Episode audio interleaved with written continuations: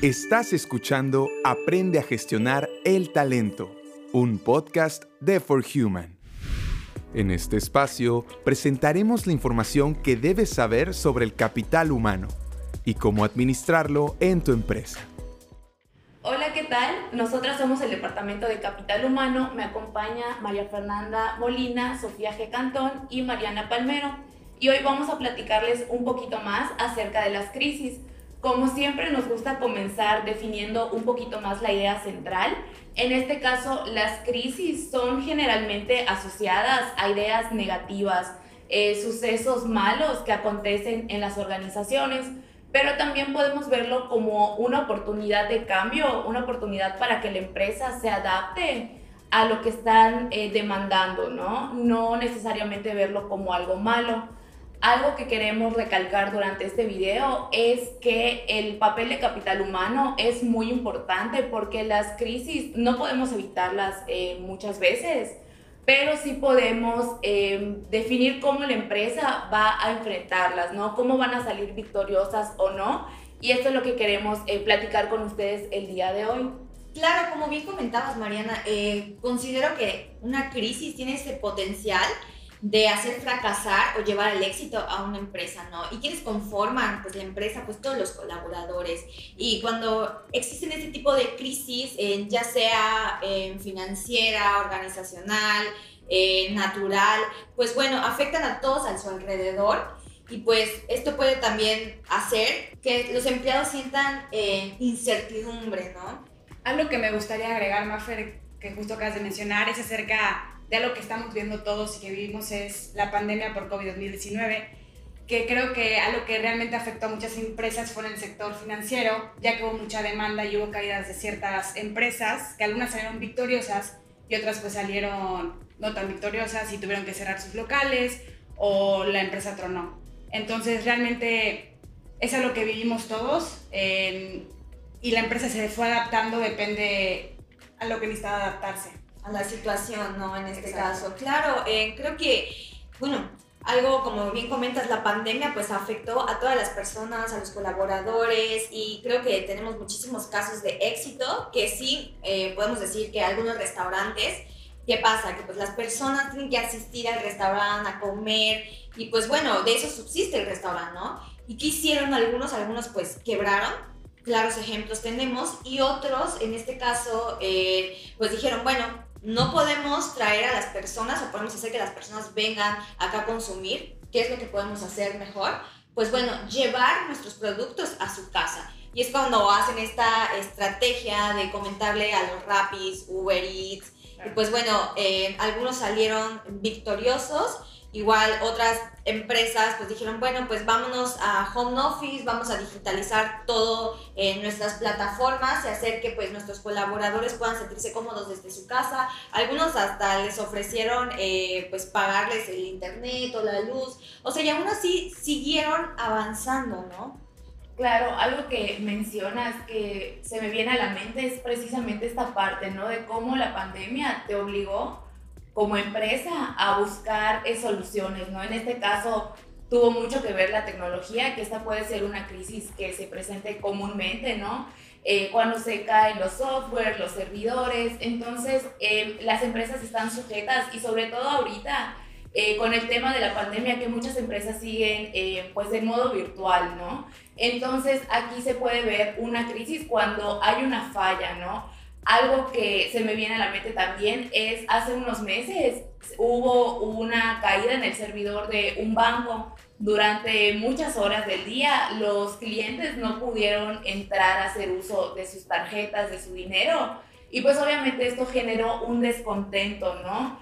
Eh, si bien tardó en que se arreglara, pero después de esto, ¿qué pasó? Que la, eh, el banco dio la cara, ¿no? De que primero que nada, una vez que se restableció el servicio, pidieron disculpas y también pues eh, ofrecieron facilidades a sus clientes, ¿no? En este caso creo que se les otorgaba el doble de puntos en sus compras. Entonces aquí es como eh, lo que mencionábamos al principio, ¿no? De que va a depender mucho de cómo la empresa logra superar o no esta crisis. Claro, igual hay crisis que no se pueden evitar, pero sí prevenir. En cuestión las crisis de desastres naturales, aquí en Mérida pues tenemos los huracanes y pues realmente no podemos prevenir un huracán, pero sí los daños que esto causa. Entonces, como me habían platicado hace unos días, me acuerdo que me contaron que cuando llegó la tormenta Cristóbal, bueno, un huracán y se convirtió en tormenta, ustedes pues no podían prevenir el, el huracán, ¿no? Pues no podemos hacer nada, pero sí previnieron los daños que esto iba a causar aquí. Sí, fue algo eh, muy, muy impresionante. Digo, tenía muy poco tiempo aquí en For Human y realmente, eh, pues, el capital humano que pues, ¿qué hicimos en este, en este aspecto, ¿no? De cuando te avisan de que, oye, va a venir una tormenta, pues bueno, el protocolo de seguridad, ¿no? ¿Cuál fue nuestro protocolo de seguridad? Eh, pues los archivos importantes, toda la parte legal de los empleados, pues bueno, resguardarlos en bolsas, las cintas, y pues bueno, todos a casa, ¿no? Un día antes y pues llévate la computadora por si eh, en dado caso regresar a la luz, eh, pues bueno, ya tú podías regresar a tus labores normales. Claro, y eso es muy importante en recalcar en esta parte que mencionábamos que muchas crisis no se pueden evitar. En este caso, pues obviamente un desastre natural no puedes evitar que venga, ¿no? Pero para eso es muy importante que se tengan protocolos. O sea, eh, tú no puedes evitar que llegue, pero puedes evitar que haga mucho daño en tu organización, ¿no? Entonces, eh, también es analizar cuáles son los posibles eh, escenarios que hay en la organización de acuerdo a donde se encuentra, ¿no? Por ejemplo, en este caso hablamos de Yucatán, son los huracanes, ¿no? Pero si nos vamos, por ejemplo, a Ciudad de México, pueden haber sismos. Entonces, esta parte es antes de que llegue, eh, pues, el desastre o la posible crisis, tú tener protocolos para saber cómo actuar, porque es más fácil combatirlo desde antes que ya cuando se está presentando el problema. Ahorita que mencionas lo de los sismos en México, el otro día que fui me platicaba mi hermana que ya se están actualizando y tipo las construcciones de los edificios se mueven de acuerdo a las placas tectónicas. Entonces, eso están evitando, o sea, se están previniendo de que pues haya un desastre, de que se caiga el edificio y pues personas fallezcan. Entonces, como que poco a poco nos vamos, eh, bueno, la gente se va como adaptando. adaptando a las técnicas y a las cosas para que la crisis no afecte tanto. Sí, o sea, digo, eh, nosotros nos basamos de los protocolos, pero como bien comentas lo de, pues lo de México quiere decir que va más allá de, de cuando ya tienes la empresa, ¿no? En este caso, desde cómo forman el edificio, cómo vas formando en los arquitectos, albañiles, el personal. A partir de ahí, pues ya tu empresa como tal, bueno, ¿qué vamos a hacer en dado caso que viniera un sismo? Pues primero que nada, eh, cuando suene la alarma, todos bajar de forma pues ordenada, ¿no? En este caso pero sí llevar un orden junto con el Departamento de Capital Humano, de Protección Civil, siempre, siempre, siempre tener eh, esta parte de los protocolos de seguridad, ¿no? Y justo esto que comentabas, ¿no? Que es muy importante saber que tienen que participar todas las áreas. O sea, sí em, debe haber algún líder, pero tienes que hacer partícipe a todas las áreas para que cada quien sepa cómo actuar en caso que se presente una circunstancia en la empresa. Claro, en un momentito más vamos a tocar un poquito más estos temas que comentas, pero bueno, creo que hemos hablado mm, bastante de los protocolos, de las organizaciones, de cómo los desastres naturales, inclusive los financieros, tecnológicos, pueden afectar al quiebre o el éxito que puede tener una empresa, ¿no? Y pues sí me gustaría agregar que no solamente esto define el quiebre, sino también lo define las personas y las organizaciones. hay crisis organizacionales que afectan a las personas, a sus clientes, ¿no? Un claro ejemplo de, de este tipo de crisis es cuando una aerolínea que se llama Air Europa eh, resulta ser que pues alguien, un pasajero en silla de ruedas, pues asistió, pues quería viajar, ¿no? Y pues no la dejaron pasar. O sea, la chica no la dejaron pasar por ser, eh, por tener esta incapacidad. Sin embargo, pues ella se quejó en redes sociales y pues lo que pasó fue de que, bueno, todo el mundo le empezó a compartir, ¿no? ¿Y qué pasó con esta, eh, pues, aerolínea? Pues lo primero que dijo fue de que, bueno, pues realmente en una de mis cláusulas la agregó de que no pueden subir personas con discapacidad si no tienen a un acompañante, ¿no? En vez de que, eh, pues en este caso, se disculpara con la persona y dijera, bueno, una disculpa por, por, por, perder tu vuelo de avión, en este caso, no. Primero como que se lavaron las manos y fue de que eh, pues no, lo agrego a mi cláusula y hago como que si nada pasó. A comparación de otras empresas pues grandes como Domino's, que se hizo algo muy viral, que fue la parte de que uno de sus empleados empezó a hacer cosas y grabarse dentro de la cocina. Y pues lo que hizo Domino's fue disculparse en redes sociales con todas las personas, eh, sus consumidores, decir de que bueno, esta persona pues se va a dar de baja y por supuesto la sucursal se iba a cerrar, ¿no? Y aún así Domino's sigue siendo una empresa en gran potencia. Todos seguimos consumiendo eh, sus deliciosas pizzas, pero en caso de la aerolínea, en este caso, pues ya nadie viaja, o sea, sería como que la última opción ir con ellos por ese tipo de situaciones, ¿no? Algo que me gustaría recalcar aquí es que aquí te puedes dar cuenta cómo diferentes empresas reaccionaron diferente. O sea, Domino's se hizo responsable de lo que pasó de, de su equivocación, por decir, de su empleado. Y el, porque sí me enteré de esta situación, que de hecho el el director de Dominos sacó un video al público pidió unas disculpas y creo que cerraron igual la sucursal de, de esa plaza por lo que había pasado con el empleado. Pero ahí te das cuenta con la aerolínea, ellos lo hicieron responsable. O sea, se quisieron lavar las manos como tú bien comentaste y no dieron la cara. Entonces, eso es súper importante en una crisis, hacerse responsable de lo que está pasando y anunciarlo hacia el público, hacia los clientes.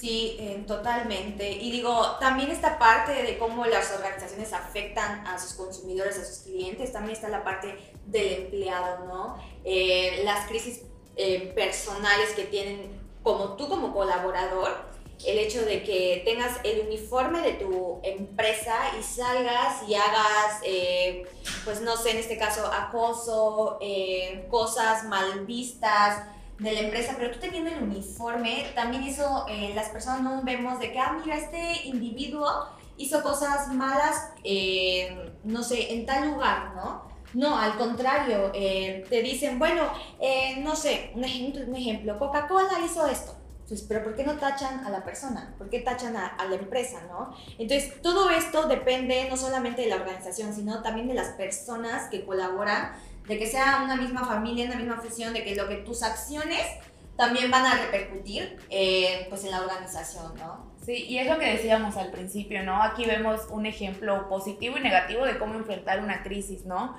En este caso, ¿qué es lo primero que debes hacer? Pues hacer frente, ¿no? Ser transparente, aceptar cuando hay un error y ofrecer soluciones, ¿no? En cambio, hay otros lugares que, lejos de hacer esto, eh, se lavan las manos, en contarle cuidar la imagen, pues no cuidan a sus clientes, ¿no? Que esto, pues a final de cuentas, ya sea que tú ofrezcas un servicio o un producto, eh, tienes que cuidar tanto a tus colaboradores como a tus clientes. Totalmente, digo, eh, hay que indagar un poquito y saber qué es lo que hace diferente a las empresas con éxito y a las empresas que han tenido este fracaso. ¿Cuál es la diferencia? O sea, ¿cuáles consideran ustedes que sean eh, pues este punto de partida? Porque digo, todas las empresas somos por igual, algunas son de potencia grande, otras medianas, otras pequeñas, pero ¿qué es lo que define el éxito o el quiebre de la empresa? Pues yo creo que uno, uno de los puntos es la comunicación en la empresa. O sea, cuando no sé, en una empresa entra una crisis, ser honestos. Desde el líder hasta el personal, ser una comunidad. O sea, porque al fin y al cabo una empresa es una familia. Entonces todos tenemos el mismo objetivo de salir adelante de la crisis. Entonces aquí lo importante sería la comunicación y ser sinceros. Oigan, está pasando esto y esto y esto y llevar un plan a cabo y que todos estén de acuerdo en llevarlo. Y también ser em, en cuanto al tiempo, o sea, hacerlo de manera eficaz, porque a veces, ¿qué es lo que pasa? Que se toman a cabo decisiones, y se empiezan a ejecutar y nunca se les hizo partícipe a los colaboradores, ¿no? Entonces empieza esta parte del teléfono descompuesto de qué es lo que está pasando. Algo muy claro que estábamos platicando es precisamente siguiendo con el ejemplo de la pandemia, ¿no? ¿Qué es lo que pasó al principio cuando creíamos que era algo que iba a tardar dos semanas? Pues muchas empresas tuvieron que cerrar y se fueron a trabajar a home office, ¿no?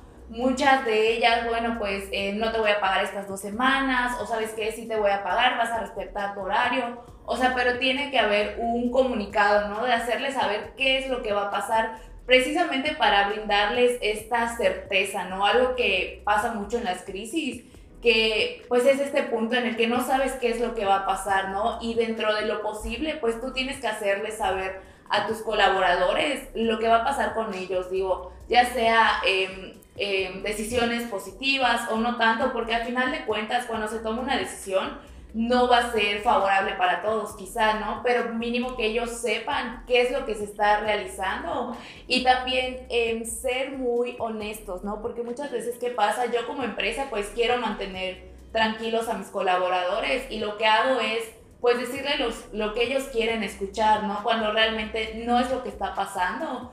Entonces, em, procurar tener esta congruencia entre lo que tú les estás comunicando y las acciones que estás llevando a cabo. Y bueno, eh, bueno, para finalizar este capítulo, nada más vamos a corroborar lo que hemos estado platicando el día de hoy, que son las crisis organizacionales, los tipos de crisis que existen que en este caso son las organizacionales, financieras, eh, naturales, personales, tecnológicas, y pues bueno, las etapas para sobrellevar este tipo de crisis, ¿no? Sí, o sea, primero que nada es establecer como un plan de acción o un equipo que gestione la crisis. Algo que hacíamos eh, hincapié mientras preparábamos el tema era que muchas veces Em, pues tienes que tener un líder, ¿no? Y el líder no necesariamente es la posición jerárquica más elevada de la empresa, sino alguien que tenga esta capacidad de hacerle saber a todos los colaboradores lo que está pasando. Entonces también es importante involucrar a todas las áreas porque independientemente del tipo de crisis que sea, pues va a afectar en mayor o menor medida a todas las áreas, ¿no? Entonces, tener un representante de cada una, porque también eh, es importante que cada quien sugiera, ¿no? ¿Qué es lo que funcionaría mejor para cada uno? Entonces, no va a funcionar lo mismo para un departamento, por ejemplo, de capital humano que para uno jurídico o de contabilidad, ¿no? Entonces, también hay que eh, tener esta apertura a escuchar cuáles son las posibles soluciones que, insistimos, no siempre se va a llevar a, cabo algo que beneficie a todos, pero tratas de tomar decisiones analizando cuál puede ser el impacto tanto positivo como negativo en todos los aspectos de la empresa. Sí, tener esta parte eh, de capital humano, ¿no? Formarla, verle la importancia que es tener este departamento como tal, que te va a apoyar muchísimo con tu personal ¿no? De todas las áreas, porque cada área se trabaja de manera diferente, pero creo que te va a hacer eh, que las cosas sean más ágiles y efectivas, ¿no? Tener estos mandos, estos medios de comunicación antes, durante y después del problema o de la crisis, en este caso, eh, difundir estas fuentes, eh, decirse a tu personal, que tu líder se lo diga a sus demás colaboradores y a partir de ahí obviamente sí va a haber cierta incertidumbre, pero también dispuestos a entrar eh, tú como capital humano y preguntar a cada colaborador de que, oye, pues eh, vamos a hacer este buzón de, de, dudas, sugerencias, todo pues para seguir siendo eh, la organización exitosa que, pues, que es tu empresa, ¿no? Sí, y sobre todo algo también muy importante es saber que al momento en el que aparentemente termina la crisis, realmente no debes dejarlo ahí, ¿no? Porque si ya te pasó una vez, pues debes aprender a ver las señales de las crisis, de lo que podría suceder, ¿no? Entonces, ahorita tu papel, cuando ya pasó el momento más elevado de la crisis, es procurar que no vuelva a suceder. Esto eh, monitoreando pues comentarios de todas las, las personas involucradas en el, en el problema, ¿no? Es saber gestionar esta parte y pues no darlo por terminado únicamente cuando aparentemente se soluciona, sino darle este seguimiento porque también esto va a hacer la diferencia entre poder anticiparte a los posibles riesgos que tiene la organización. Y pues algo que me gustaría agregar, muy importante, que una crisis no hay que verlo como algo negativo. Eso como que tenemos eso, crisis, negatividad, sino lo podemos ver como una oportunidad a la adaptación al cambio. Claro, digo, ahorita que mencionas eso, eh, hay un claro ejemplo eh, donde, pues, digo, pues como somos mujeres, pues vamos a cortarnos el cabello y todo. Aquí hicieron las estéticas en esta parte de adaptarse al cambio. Eh, me acuerdo bien de que, digo, ya no hay personas, ya no puedes asistir a la estética, y pues es gente que vive al día, ¿no? Entonces lo que hicieron fueron sacando, sacar vales de que, oye, pues un corte de cabello, un tinte, Y pues bueno, después de la pandemia, ven, te lo hacemos válido, ¿no? Y pues todas las personas empezaron a comprar estos vales, eh, pues para cambiar y ya empezar a reagendar. No sabían cuándo iba a terminar la pandemia, pero lo que sí sabían es que después de eso iban a ser válido eh, este cupón, ¿no? Y siguiendo con estos ejemplos, o sea, tocamos mucho el tema de la pandemia porque es algo a lo que todos nos tuvimos que adaptar, ¿no? Tanto como colaboradores como las empresas, ¿no? Entonces, aparte de este ejemplo, o sea, algo muy eh, visible es como mencionábamos al principio, ¿no? Muchos restaurantes que aparentemente eran muy grandes, estaban muy bien establecidos, pues eh, quebraron a raíz de la pandemia porque no supieron eh, realizar esta correcta adaptación, ¿no? Por el contrario, igual en las entrevistas nos toca, pues, escuchar a mucha gente, ¿no? Que se quedó sin trabajo y tuvieron que adaptarse, ¿no? Entonces, eh, no, pues, eh, por ejemplo, nos ha tocado que viene gente que se dedicaba a hacer postres y fueron creciendo hasta que ahorita ya es, eh, pues ese es su negocio, ¿no? Pero esto, ¿por qué? Porque supieron utilizar los recursos que tenían a la mano. Sí, totalmente igual. digo, sigo a muchos influencers y es como de, bueno, pues no sé, en este caso, si nosotros íbamos muchísimo al gimnasio, pues ¿qué empezamos a hacer? Emprender desde casa, ¿no? O hacer videos desde casa, pues para todas las personas. Algunos hasta la fecha dicen, bueno, si no quieres ir al gimnasio, por Zoom. Pues bueno, por Zoom siguen las clases, exactamente. Supieron hacer de esta crisis algo victorioso. Claro, una oportunidad de crecimiento. Y bueno, y ya para cerrar el tema, nos gustaría eh, establecer algunos puntos muy importantes que se trataron, que es primero ver la crisis como una oportunidad de crecimiento, también saber la importancia del papel de capital humano para gestionarla, hacer participar a todas eh, las áreas para poder salir victoriosos, porque eh, las empresas no pueden evitar todas las crisis, pero como siempre el papel de capital humano es prevenir qué tanto va a afectar a la organización. Igual me gustaría agregar un punto muy importante, como ya hemos mencionado, la honestidad y la comunicación de todo el equipo de trabajo. Pues muchísimas gracias eh, por escucharnos. Me presento nuevamente, yo soy María Fernanda Molina y me acompaña Mariana Palmero y Sofía G. Cantón. Si quieren saber más información, síganos en nuestras redes sociales. Adiós. Adiós. Esperamos hayas disfrutado de este episodio. No olvides seguirnos en nuestras redes sociales. Estamos en Facebook y en Instagram como ForHumanMX.